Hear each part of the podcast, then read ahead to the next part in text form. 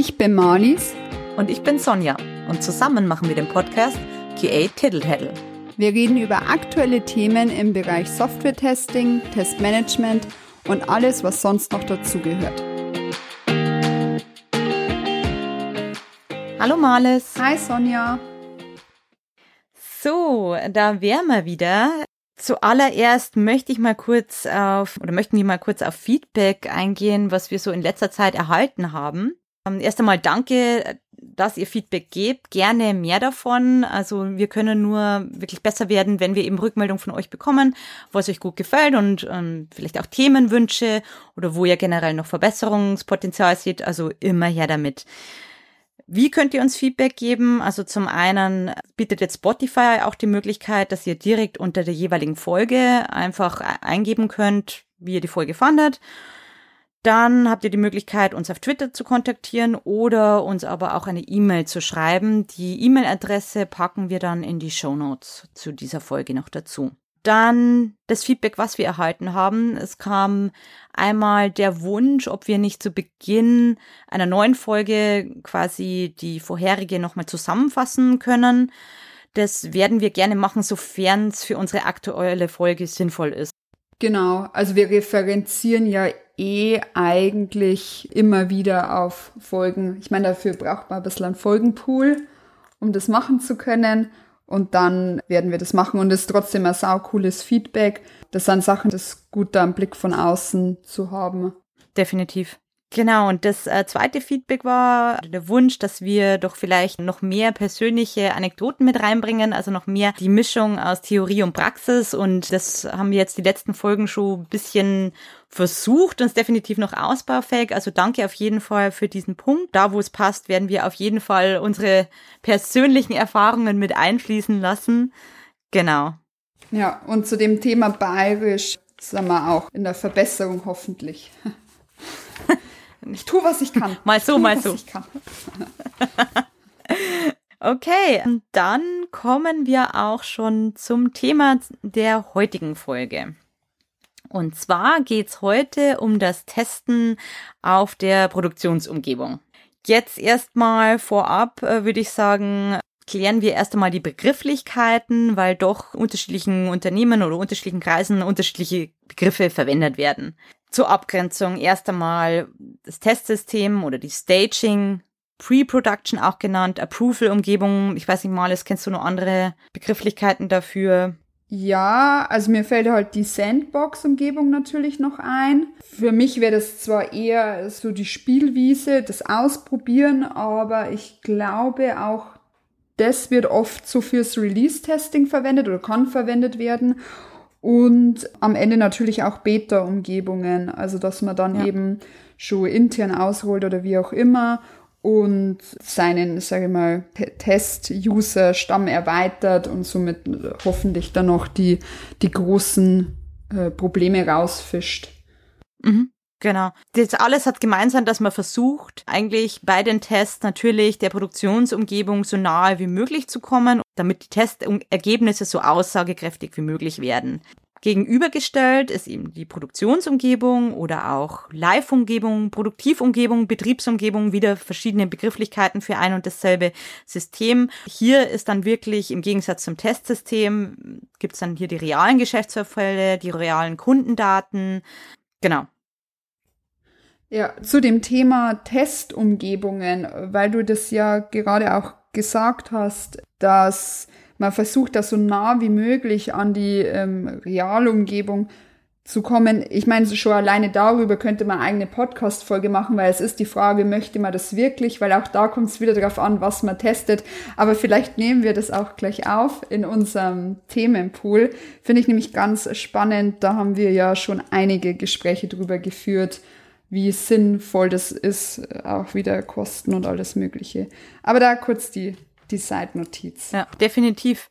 Und im Endeffekt ist das auch ein gewisser Teil in der nächsten Frage. Und zwar jetzt, wo wir praktisch die Begrifflichkeiten geklärt haben. Das heißt, uns geht's heute wirklich um die Produktivumgebung. Auf jeden Fall warum sollte man überhaupt auf dem Produktivsystem testen? Ich meine, ich habe vorhin gesagt, es gibt eine Testumgebung oder multiple Testumgebungen mit verschiedenen Zwecken. Kann man sich natürlich die Frage stellen, warum muss man dann überhaupt noch produktiv testen, wenn man doch extra ein Testsystem hat? Die Idee ist, oder das Problem, die Probleme, die man häufig beim Testen auf der Staging hat, ist, dass es wirklich teuer ist, sie so produktionsnah wie möglich zu machen. Nur dann hat man ja wirklich valide Testergebnisse, wenn sie so produktionsnah wie möglich ist. Aber die entsprechende Hardware wird dann benötigt. Man benötigt unter Umständen verschiedene Softwareversionen oder Softwarelizenzen. Also es ist einfach teuer, die produktionsnah aufzuziehen. Dann ist es natürlich auch schwierig, die Umgebung aktuell zu halten, sprich, dass Staging tatsächlich immer auch eine Kopie der Produktionsumgebung ist. Das ist ja auch wieder so ein, so ein Thema, wenn du einen veralteten Stand hast, dann findest du ja wieder nicht die Bugs, die deine Kunden äh, vorfinden. Und dann gibt's natürlich gewisse Szenarien auch, wo man vielleicht sagt, okay, das kann man gar nicht sinnvoll auf der Staging, auf dem Testsystem testen. Sowas wie habe ich zumindest schon mal bei früheren Projekten erlebt, immer wenn es um das Thema Zahlungssysteme geht. Ja. Dann ist es oft so, dass man kein echtes Geld transferieren möchte oder das Testsystem für die Zahlungen ist einfach wieder nicht dasselbe wie das auf, Produktiv auf der Produktivumgebung. Und da macht es durchaus Sinn, dass man sagt, okay, man testet das vielleicht gleich, gleich einfach auf Produktiv. Und was ich auch in der Vergangenheit oder wo ich zumindest live getestet habe, ich habe das tatsächlich selbst erst bei, auf einem Projekt gemacht.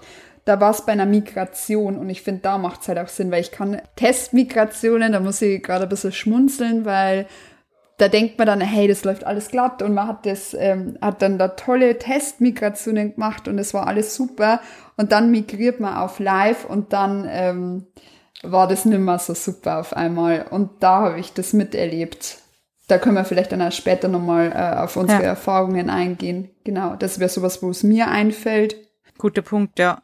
Und so sehr man sich auch bemüht und so viel Geld man vielleicht auch in die Staging steckt, aber am Ende des Tages wird sie niemals exakt sein wie das Produktivsystem. Man hat eine andere Hardware, man hat ein anderes technisches Setup, andere Softwareversion und was ich äh, einen nicht zu unterschätzenden Aspekt finde, man hat andere Testdaten. Also man hat äh, meistens ja auf der Produktivumgebung viel, viel mehr Daten und es sind andere Art von Daten. Also es ist einfach nicht möglich, da eine exakte Kopie hinzustellen oder auch nicht sinnvoll, sagen wir nicht finanzierbar möglich, eine exakte Kopie von der Produktivumgebung die Umgebung hinzustellen. Und auch die User, weil ich persönlich finde auch, wenn man dann als, also als Tester testet, ist ja doch das Skillset da anderes, wie wenn, also wie das vom Otto Normal-User wahrscheinlich. Ich merke das immer wieder, wenn ich ähm, Software mit meiner Mama benutze, dass wir das sehr unterschiedlich machen. Da haben wir mhm. sehr unterschiedliche Herangehensweise und da werden mir Fragen gestellt, da würde ich gar nicht drauf kommen. Ich verstehe mhm. aber, und darum finde ich das auch interessant und spannend, weil ich dann merke, ah, okay, das hat schon was damit zu tun, wie technisch affin man ist, ob einem das dann ja. leichter oder schwerer fällt oder man selber findet dann Sachen leicht und der Otto Normalverbraucher sagt aber, er versteht das gar nicht. Mhm. Ja. Ist auch wieder so ein Spiegel. Trotzdem, was mir aufgefallen ist, jetzt auch bei meiner Recherche, bei der Vorbereitung und tatsächlich auch aus dem eigenen, äh, sage jetzt mal, Bauchgefühl und das ist auch meine eigene Meinung, hat Testing auf einer Produktivumgebung als sehr schlechte Reputation. Also ich muss immer sagen, wenn ich höre Testing auf Produktiv, da, weiß nicht, da verziehe ich fast schon das Gesicht, weil ich mir denke, uh, mhm. das ist so teuer und das ist hoffentlich dann wirklich durchdacht. Und da ist nämlich das Problem, dass es da so ein ganz breites Missverständnis gibt, dass man denkt, wenn man, vielleicht will man dann auch Budget manchmal sparen oder da gibt es bestimmt unterschiedliche Faktoren, dass das oft missverstanden ist, dass Testing in der Produktion bedeuten würde, dass man ungetestete Features deployt, sozusagen, dass das schnell ausgerollt ist, äh, schnell die Kunden neue Softwareteile benutzen können. Aber das ist natürlich nicht der Fall. Also man hat hoffentlich eine, eine super Teststrategie und das ist dann nur ergänzend dafür. Und da habe ich dazu ein äh, Zitat gelesen und das finde ich da echt cool. Das hat geheißen, Hoffnung ist keine Strategie. Also, dass man einfach hofft, ähm, man äh, äh tut bugfrei releasen. Das ist wirklich die schlechteste Strategie, die man fahren kann, äh, ist auch meine Meinung. Macht man Wandtattoos noch? Das ja, könnte man genau. als Wandtattoo machen. Ja, genau. Dafür wird aber Testing in Produktionsumgebungen dann oft missbraucht. Also man lässt sozusagen den ganzen, das ganze Testing davor aus und sagt dann, ja, das passt schon und da haben wir ein paar Unit-Tests und da hat ja mal wer drüber geschaut, dass da natürlich dann Konzeptionsfehler und was auch immer, also ich meine, wir haben da schon mhm. über unterschiedliche Sachen gesprochen, warum das so wichtig ist, ziemlich früh zu testen, dass das natürlich dann alles drin ist und dann richtig teuer wird und dann wahrscheinlich am Ende dann der Kunde die Sachen findet, dann ist sehr klar, dass man sagt, Testing auf Production ist mittelgut. Ja. Die Reputation, die habe ich auch schon mitbekommen und mir geht's ja ähnlich. Also wenn mir das jemand erzählt, dann verziehe ich ja erst einmal das Gesicht und so, so echt, echt. Aber es liegt wirklich einfach dran, das Wie ist entscheidend mit welcher Strategie gehst du daran? Und da sind wir dann auch schon tatsächlich beim nächsten Punkt, mögliche Strategien, wie man dann herangehen kann an dieses Thema und auch wer letztendlich für Tests auf der Produktivumgebung verantwortlich sein kann oder sollte vielleicht sogar. Genau, also die Idee ist erst einmal, wenn wir auf der Produktivumgebung testen, wollen wir eigentlich in der Regel nicht, dass die Software die dann eben noch nicht getestet ist oder der Software-Teil, dass der schon an die Kunden ausgespielt wird, an die Endkunden.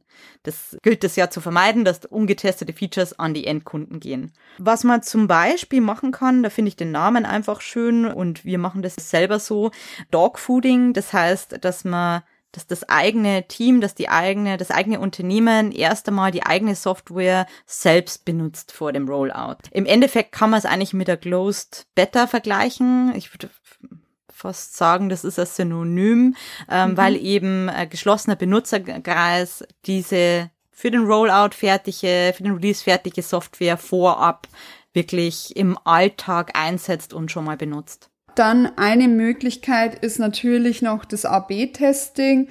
Heißt, das ist eine Art statistisches Experiment. Man rollt zwei unterschiedliche Versionen aus, zum Beispiel von einer App, und schaut dann eben, was mögen die Kunden lieber, was wird besser angenommen oder wie ist das Klickverhalten. Und damit kann ich halt dann sagen, also jetzt ganz trivial das Beispiel, es geht vielleicht drum Einführung vom neuen Button, wo kommt der hin? Und dann schaut man eben, findet der Nutzer das überhaupt? Wie wird das genutzt?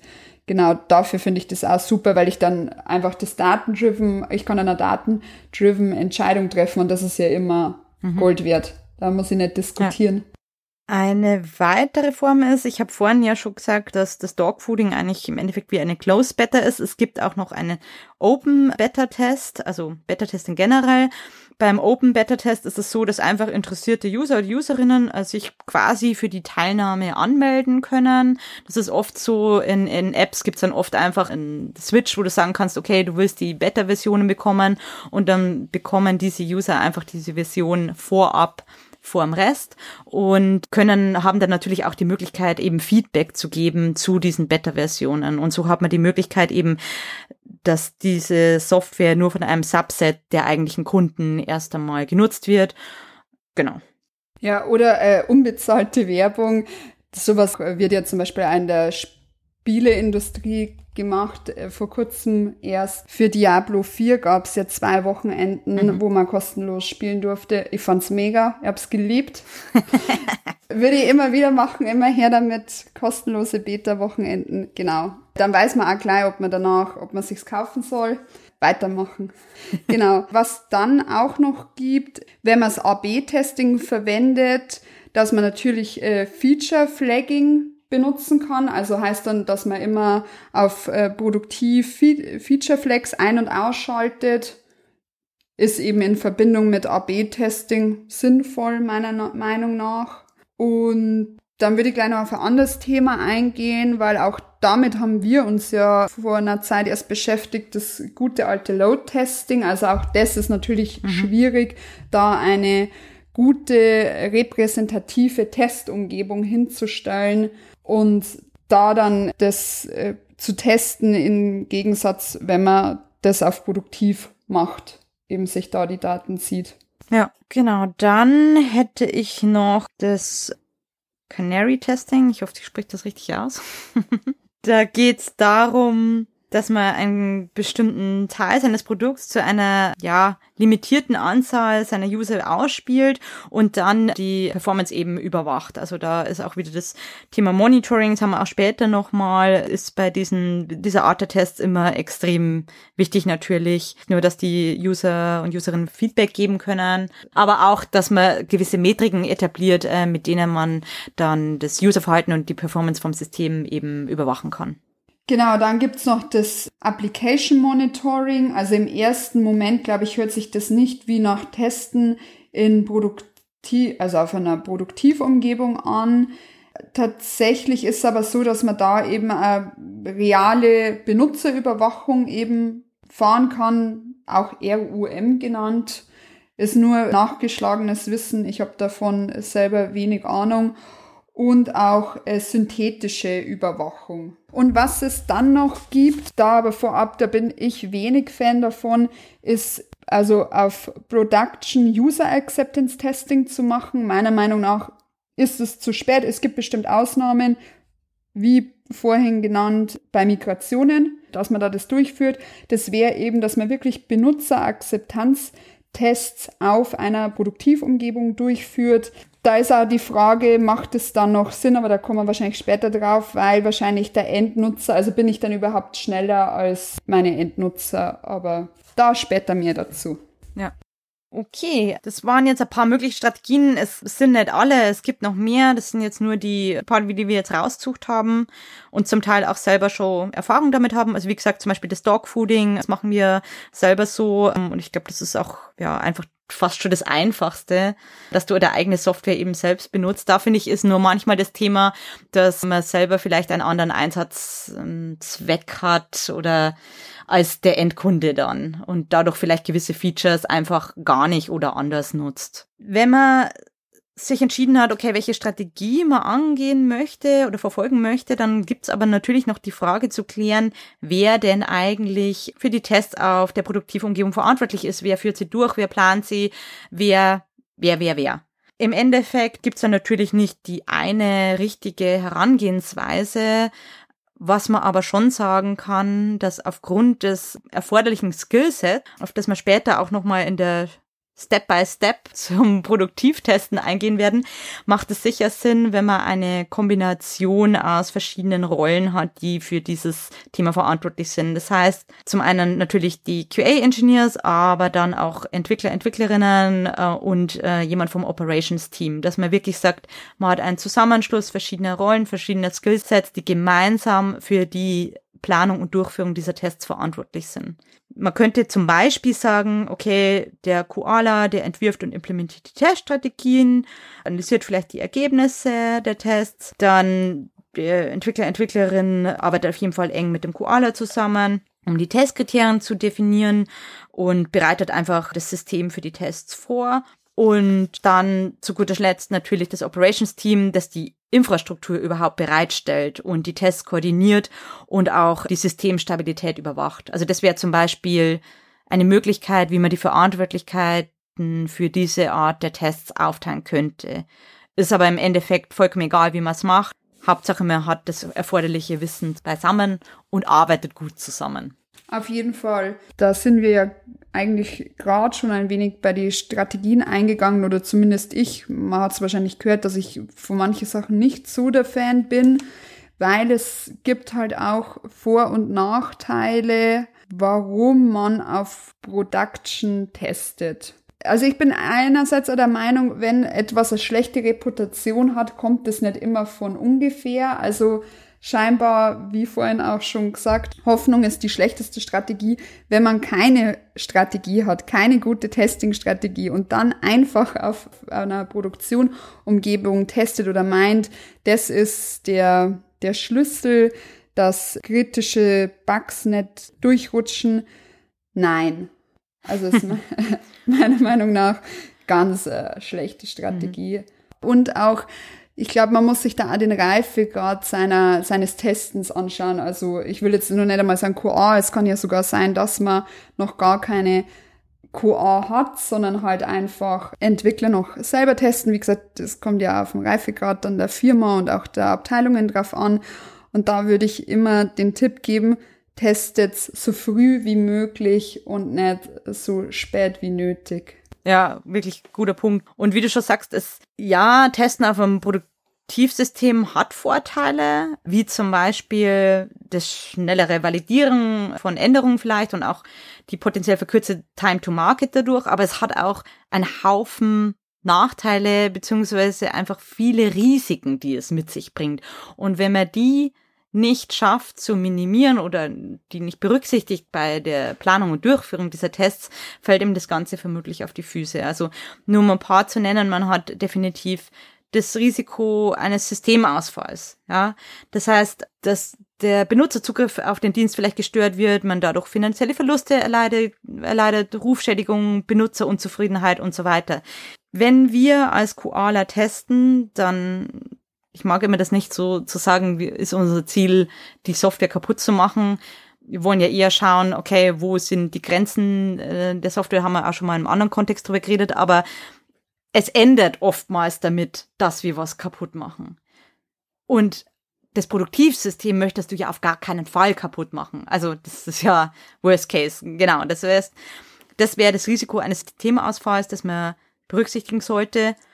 Dann hat man natürlich, okay, das System hält es vielleicht stand, aber es gibt ja auch das Risiko, dass sich einfach die Leistung des Systems verschlechtert. Das heißt, längere Antwortzeiten, höhere Latenz, es ist einfach nicht so reaktionsfähig. Und auch das kann sich dann negativ auf die Benutzererfahrung auswirken. Das heißt, wenn ich massenweise Tests auf meiner Produktivumgebung ausführe, kann ich dadurch mein System maßgeblich ähm, negativ beeinträchtigen, dass sich einfach das gesam gesamte System verlangsamt. Sowas zum Beispiel.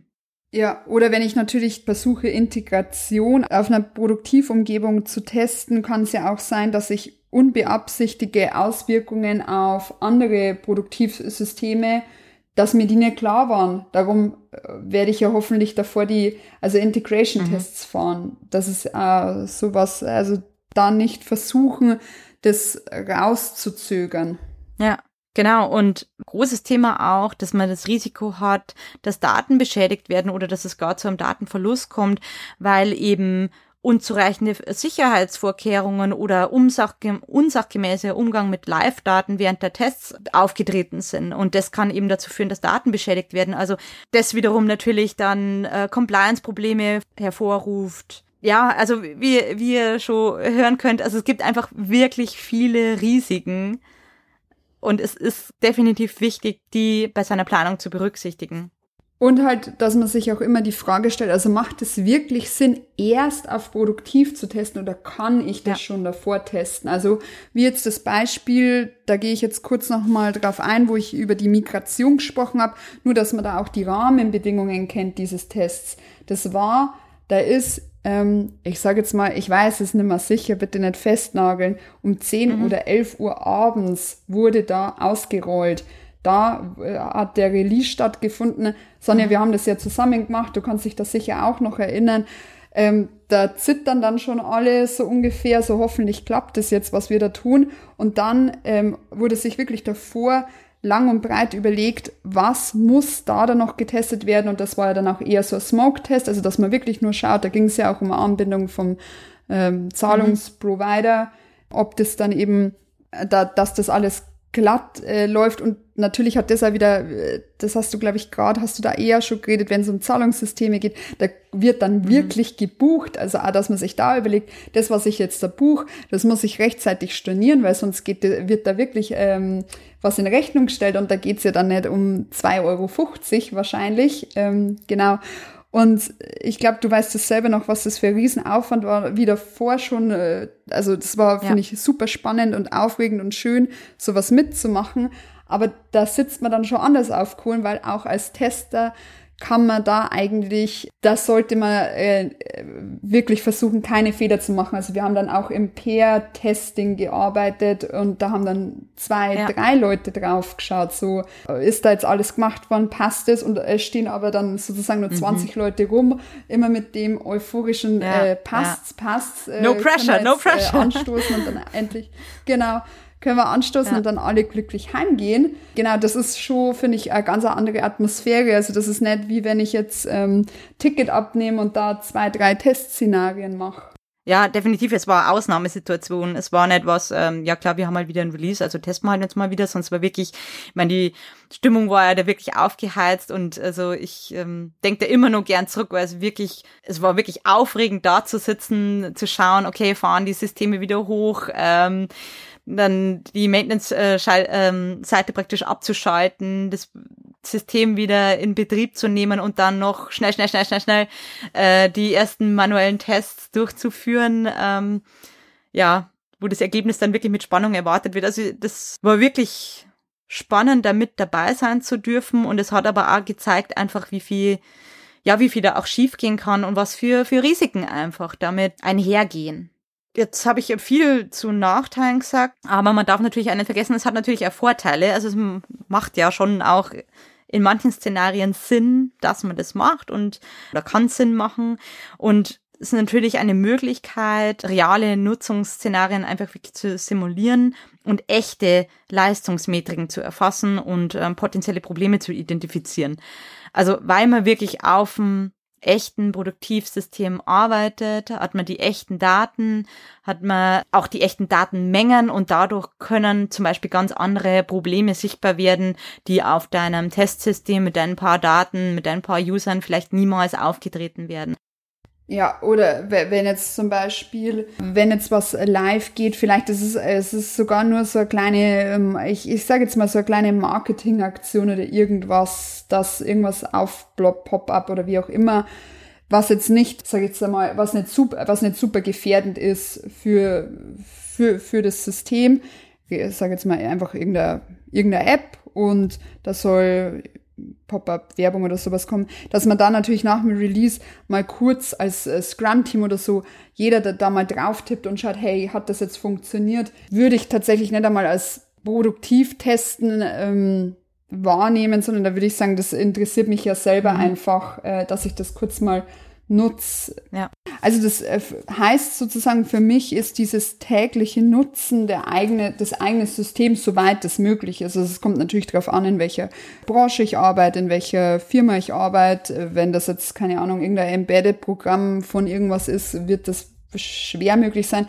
Aber ich sage jetzt zum Beispiel, ich ent meine Firma entwickelt App für irgendein, für irgendein Kleidungsgeschäft, dann kann ich ja die App eigentlich so in meinem Daily Life immer mal wieder nutzen. Und dadurch ähm, wird mir auch auffallen, wenn jetzt deployed wird, dass da irgendwas schiefgegangen ist. Aber ja. wie gesagt, das kommt natürlich total drauf an, in welcher Branche man ist ja. und ob das für die breite Masse ist oder nur für bestimmten Kundenstamm. Genau, jetzt haben wir darüber gesprochen, okay, welche unterschiedlichen Strategien gibt es oder zumindest eine kleine Auswahl vorgestellt der Strategien. Wir haben darüber gesprochen, die Vor- und Nachteile, wer die Tests machen könnte. Und jetzt quasi zum Abschluss der Folge möchten wir noch so kleine Step-by-Step Step für das Testen auf der Produktivumgebung geben. Also einfach so ein bisschen, ja, paar Tipps, ähm, wie man das am sinnvollsten oder wie eine sinnvolle Art und Weise, das anzugehen, ausschauen könnte. Zuallererst, das hast ja du auch jetzt gerade schon gesagt, was wichtig ist, ist einfach die sorgfältige Planung und das systematische Vorgehen. Das heißt, was äh, gilt es erst einmal sicherzustellen? Man muss seine Produktivumgebung wirklich verstehen. Es ist einschließlich der Infrastruktur, der Architektur, der Abhängigkeiten, Konfigurationen, wichtige Komponenten, Datenflüsse und kritische Systeme. Also man muss ein, wirklich ein gründliches Verständnis für die Produktivumgebung haben und allein deswegen macht es auch Sinn, dass das Operations Team Teil der Testausführung ist, weil wahrscheinlich das Operations Team dieses Verständnis bereits besitzt. während andere sich das mühsam aufbauen müssten. Genau, wenn, wenn man sagt, okay, man hat das äh, Verständnis, man hat das Verständnis, dann gilt es als nächstes, Testziele und dem Umfang auch zu definieren. Und dabei ist wirklich wichtig, sich zuallererst mal überlegen, was ist eigentlich mein Testziel? Warum will ich eigentlich überhaupt auf dem Produktivsystem testen? Kann ich das nicht vorher machen? Wie du schon sagst, je früher man einen Bug entdeckt, desto günstiger ist es, ihn ähm, zu fixen. Also warum teste ich erst zu spät? Was ist mein eigentliches Ziel? Sind es vielleicht nur spezifische Bereiche und Funktionen? Hoffentlich und nicht die ganze Software, die ich da testen möchte. Also dass man sich das genau anschaut, sowohl funktional als auch nicht funktionale Aspekte wie Leistung, Skalierbarkeit und Sicherheit und so weiter. Man legt dann den Umfang der Tests fest und sollte dann sicherstellen, dass eben der Umfang auch mit den Zielen und vor allem auch mit den verfügbaren Ressourcen übereinstimmt. Dann haben wir ja jetzt wahnsinnig viel auch über die ganzen Risiken gesprochen, die es hat, ähm, die es mit sich bringt, wenn man auf der Produktivumgebung testet. Und deswegen kommt jetzt Schritt vier, Risiken und Maßnahmen zur Risikominderung identifizieren. Also wirklich erstmal das eigene System anschauen. Was kann denn schlimmstenfalls passieren, wenn ich meine Tests jetzt auf dem Produktivsystem ausführe? Welche Risiken habe ich und wie gehe ich damit um, wenn es zum Worst Case kommt? Was ist meine Strategie? Genau, bevor man auf Produktiv testet, sollte man auch schon eine Backup-Rollback-Strategie entwickelt haben, weil wenn ich natürlich dann merke, da ist äh, sehr kritischer Bug, Blocker-Bug, was auch immer, erst auf produktiv äh, identifiziert worden, dann muss ich ja sofort handeln. Und wenn ich mir dann erst überlegen muss, äh, was sind meine nächsten Schritte, ist wirklich die Frage, bin ich dann schneller, als wenn der Kunde da sowieso draufgekommen wäre. Weil der wird diesen Blocker oder Critical Bug ja auch relativ zeitnah identifizieren. Ja. Und dann sollte man sich, finde ich, trotzdem im Nachgang überlegen, hätte man diesen kritischen, also ich hoffe, wir reden auf Produktiv sowieso nur über kritische und Blocker Sachen und nicht über irgendwelche Sachen, die man im. Nachgang fixen kann. Und wenn man da was identifiziert, sollte man hoffentlich im Nachgang trotzdem immer nochmal ein Postmorte machen und sich überlegen, hätte man das mhm. eher finden können? Weil, wie gesagt, das ist wirklich die allerletzte Stufe, wie du äh, auch schon gesagt hast, da kann es Gründe dafür geben. Zum Beispiel, ich kann meine Live-Umgebung nicht spiegeln, was auch immer. Ich habe keine Ressourcen, bla bla bla. Alles schön und gut. Trotzdem sollte man sich danach Gedanken machen, ob es eine bessere Lösung im Sinne von hätte man früher finden können und da immer wieder reflektieren. Und wie du eben auch gesagt hast, also die Implementierung der Backup- und Rollback-Verfahren ist da auch äh, definitiv unabdingbar für den Fall, dass eben doch was durchrutscht. Da gibt's ja auch, es wäre auch eine weitere Strategie, Blue-Green-Testing. Das heißt, dass man praktisch eine zweite Version des Produktivsystems hat und dann in der einen Änderung macht. Und wenn man merkt, okay, die Änderung war blöd, dann die andere wieder anschaltet quasi. Das ist jetzt ganz vereinfacht dargestellt. Ich glaube, jeder, der in Operations ist, wird da den Kopf verbreißt. Und da auch die Durchführung, also wann werden produktiv Produktionstests durchgeführt. Ich weiß gar nicht, ob man da drauf schon eingegangen sind. Also sofort, wenn es produktiv ist, bitte. Nicht erst äh, Stunden später, Tage später, weil dann bringt's ja. nichts mehr. Dann ist es nämlich, wenn das Riskante sowieso schon gefunden worden vom Kunden, sondern wenn eigentlich mit dem, ich sage jetzt mal blöd gesagt, hoffentlich ist es automatisiert, aber mit dem Knopfdruck auf mhm. Dass man dann ähm, sofort drauf schaut, wie ich ja vorhin schon gesagt habe, zum Beispiel, man würde irgendwas deployen und dann hockt man vielleicht als Scrum-Team so, mhm. sozusagen sogar zusammen oder von mir aus trifft sich virtuell und schaut sich sofort an, passt es oder passt es ja. nicht und dann sofort zurück. Also nicht erst, man macht jetzt, jeder macht jetzt erstmal schön Mittag, also liegt mir irgendwie am Herzen, das nochmal zu sagen, sondern das ist was, was sofort nach dem Deployment gemacht wird, weil dann sonst hat es keinen Sinn mehr, dann wurde das schon genutzt und dann hat man vielleicht auch selber schon die schlechte Reputation, weil eben die Kunden schon in die Höhe gehen.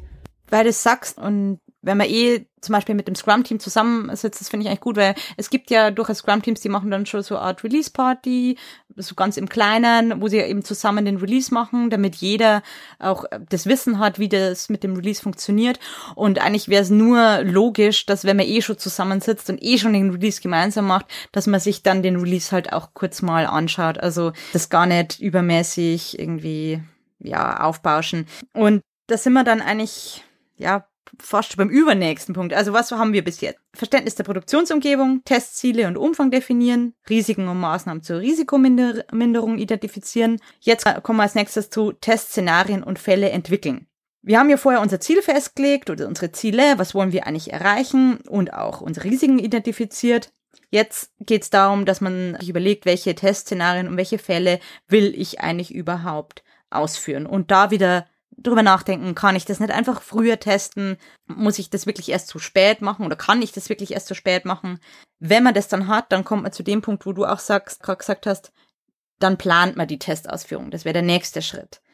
Dass man sagt, okay, wann führe ich die durch? Welche Ressourcen brauche ich? Was sind meine Abhängigkeiten?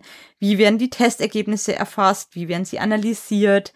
Welche Leistungsmetriken brauche ich? Das Ganze muss natürlich auch wieder koordiniert werden mit den relevanten Stakeholdern, Entwicklungsteams, Operations und so weiter um wirklich sicherzustellen, dass alle in den Testaktivitäten ja und deren Auswirkungen übereinstimmen, dass da einfach ein Konsens herrscht, okay, warum machen wir das, was machen wir, wann machen wir das. Da ein Beispiel oder ein Szenario, Gedankenszenario aus der Praxis. Zum Beispiel, wenn mein Team immer oder mein Operations-Team, von mir ist es sogar das Deployment entkoppelt vom Scrum-Team, wie auch immer. Wenn da nachts deployed wird, um 10 abends, dann wird sich wahrscheinlich mein Scrum-Team da nicht treffen. Also hoffe ich sogar. Ich hoffe, dass die Leute ähm, sich nicht um 10 Uhr abends zum Produktivtesten treffen müssen. Außer, wie gesagt, bei einer Ausnahme, aber die sollte dann bitte nicht alle zwei Wochen sein. Dann kann man sich schon überlegen, was macht da überhaupt Sinn oder macht es dann überhaupt Sinn, noch auf Live zu testen? Weil wenn natürlich erst mein Team sich am nächsten Tag morgens um 8 trifft zum Testen, ist es vielleicht schon mhm. zu spät. Oder überlegt man dann, dass man die Deployments untertags macht. Also nur so als Ding, äh, man sollte da wirklich abwägen, ist es der richtige Weg und was sind meine Rahmenbedingungen dazu. Ja. Und wenn die nicht gegeben sind, naja, vielleicht ist dann auch einfach nicht das Richtige. Oder von mir aus mache ich dann halt nur Application Monitoring, wie wir besprochen haben. Oder lass automatisiert was drüber laufen, damit gegebenenfalls Operations gleicher Rollback durchführen können. Das zeitgleiche Testen mit dem zeitgleichen Zugriff der Endkunden auf die Software halte ich, also das, das Szenario finde ich eigentlich nicht einleuchtend. Also wir haben ja vorher schon darüber gesprochen, dass es verschiedene Strategien gibt, die man anwenden kann, dass die Sachen zwar deployed sind auf die Produktivumgebung, aber nicht released. Wahrscheinlich muss man hier diese Unterscheidung nochmal machen. Das heißt, es ist ja möglich, dass man den Code deployt auf die Produktivumgebung, aber dass die Änderungen noch nicht für den Endkunden verfügbar sind. Das sind ja eben die vorangemerkten Strategien. Wenn man die anwendet, dann kann man auch seine Tests quasi in Ruhe durchführen, ohne Angst haben zu müssen, dass die Bugs vom Endkunden, von der Endkundin zuerst gefunden werden. Aber wenn man einfach praktisch deployt und dann gleich released an den Endkunden und dann erst testet, das sehe ich äh, als einfach, also mir fällt kein Szenario ein, wo das sinnvoll ist, ehrlich gesagt. Genau, aber wir haben ja schon über gesprochen, also was man auf jeden Fall auch noch braucht, ist das äh, Thema Monitoring. Das heißt, dass man sich Monitoring auf der Produktivumgebung einrichtet und eben das Systemverhalten während der Tests verfolgt und wirklich die also Echtzeitdaten zur Leistung erfasst, äh, Ressourcennutzung und zu potenziellen Problemen. Und bei diesen Metriken ist es auch wichtig, das ist kein triviales Thema. Man muss sich da wirklich Gedanken drüber machen und auch die Auswertung dieser Metriken ist nicht trivial. Also ich habe mir einen Talk angeschaut zum Ministry of Testing zu dem Thema und da kam ein ganz einfaches Beispiel, der Release von einer neuen Login-Seite. Die releasen das, dann schauen sich die Metriken an und sehen, äh, die Anzahl der fehlgeschlagenen Logins steigt. Okay. Dann erst einmal so, okay, das ist nicht gut. Äh, vielleicht ist der Release fehlgeschlagen. Gut, dann schaut man sich nur eine weitere Metrik an, weil eine Metrik alleine ist immer wegen ne, nicht aussagekräftig. Na, schaut man sich die Anzahl der versuchten Logins an. Dann sieht man, okay, die Anzahl der versuchten Logins ist gesunken. Das heißt, das Verhältnis zwischen fehlgeschlagen und versucht ist gleich geblieben. Nur die Anzahl insgesamt ist gesunken. Das heißt, man schaut sich eine dritte Metrik an. Aufrufe mhm. der Seite. Und nur eigentlich die Sachen in Kombination lassen zu, dass man sinnvoll Rückschlüsse zieht, ob das Feature jetzt erfolgreich war oder nicht. In dem Beispiel, was er dann im Talk ähm, verwendet hat, war es einfach so, dass sie halt zu Feierabend hin released haben und die Leute die Software halt nach Feierabend weniger nutzen. Deswegen gehen die Aufrufe auf die Seite nach unten. Deswegen geht die Anzahl der erfolgreichen Logins nach unten. Und nicht, weil das Feature schlecht ist, sondern einfach nur, weil der Zeitpunkt, wo sie released haben, das System weniger genutzt wird. Und das, finde ich, zeigt echt gut, dass eine Metrik allein bringt nichts. Es geht wirklich darum, dass du dir Gedanken machst und die sinnvoll auswertest. Das fand ich irgendwie ein schönes Beispiel. Ja, habe ich auch gerade schon auf unsere Themenliste aufgenommen, weil auch da kann man eine eigene Folge, glaube ich, drüber machen, über QA-Metriken und überhaupt Metriken, wie sinnvoll ja. ist es und wie muss man die lesen und wer liest sie, also auch wieder, wer ist die Gruppe, die, die eben diese, diese Metriken interpretieren sollen oder beziehungsweise es soll eigentlich gar nicht viel Interpretationsspielraum geben, weil sonst kann das auch mhm gegen einen ausgelegt werden. Also das ist, finde ich, ein ganz spannendes Thema. Genau, dann nur mit zwei Schritte. Das nächste ist, dass man, wenn man diesen ganzen Kladderadatsch vorher gemacht hat, geht es darum, dann die Tests wirklich auszuführen. Da ist es sinnvoll, dass, äh, gerade wenn man viele Tests hat, die nicht auf einmal losballert, sondern dass man wirklich ein schrittweises Durchführen der Tests macht. Das heißt, man startet mit einer kleinen Untermenge, um eben potenzielle Störungen und auch Risiken dadurch zu minimieren und dann erhöht man erst schrittweise den Testumfang und die Benutzerlast und zwar erst wirklich dann, wenn man das Vertrauen in die Stabilität des Systems und die Leistung gewonnen hat. Also wenn man praktisch fast ausschließen kann, dass wenn man jetzt mehr Tests äh, gleichzeitig ähm, abfährt, dass dadurch eben die, die Leistung nach unten geht oder zum schlimmsten Fall zum Systemausfall kommen. Also wirklich schrittweises Ausführen der Tests. Und als allerletztes geht dann der Punkt, die Testergebnisse natürlich analysieren. Es nutzt alles nichts, wenn man, wenn man testet und Testergebnisse hat, aber diese eben nicht analysiert. Das heißt, einschließlich der Leistungsdaten, Protokolle, Benutzerfeedback, dass man auch wieder zusammenarbeitet mit dem Entwicklungsteam, mit dem Operations-Team, schaut, was ist dabei rauskommen, aber auch, wie ist der ganze Prozess der Testausführung gelaufen? Können wir da vielleicht noch was optimieren? Rückschlüsse ziehen, was man fürs nächste Mal besser machen kann?